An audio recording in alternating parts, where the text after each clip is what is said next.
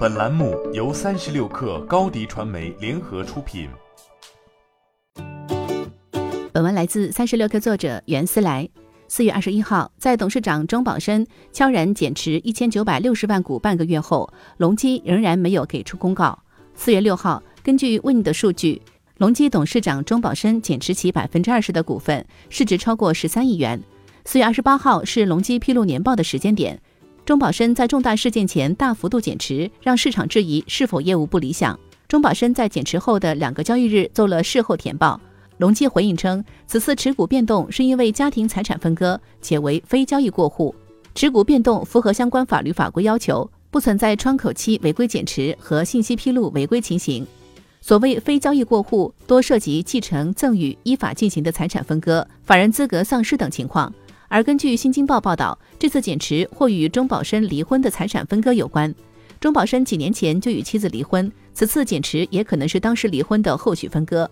钟宝生的减持还没有达到信息披露的数量，隆基也没有进行公告，但这一减持时间点的确让投资者们不安。就在钟宝生减持当天，隆基股价跌幅超过百分之五，这也是钟宝生第一次减持隆基股票，时间点正好在财报发布前夕，可谓十分敏感。且隆基也正遭遇一系列变故。今年四月一号，隆基收到云南取消其电价优惠的通知，其用电价格将直接与电网企业结算，这将提高隆基在当地的用电成本，对利润产生影响。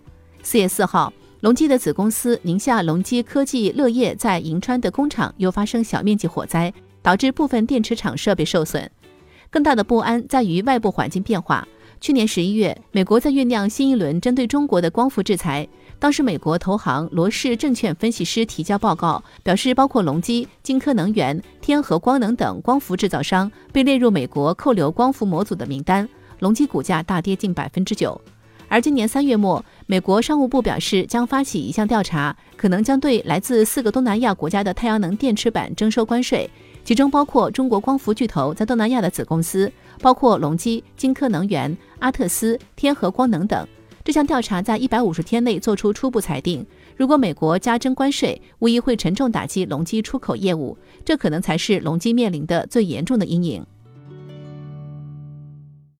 你的视频营销就缺一个爆款，找高低传媒，创意热度爆起来，品效合一爆起来。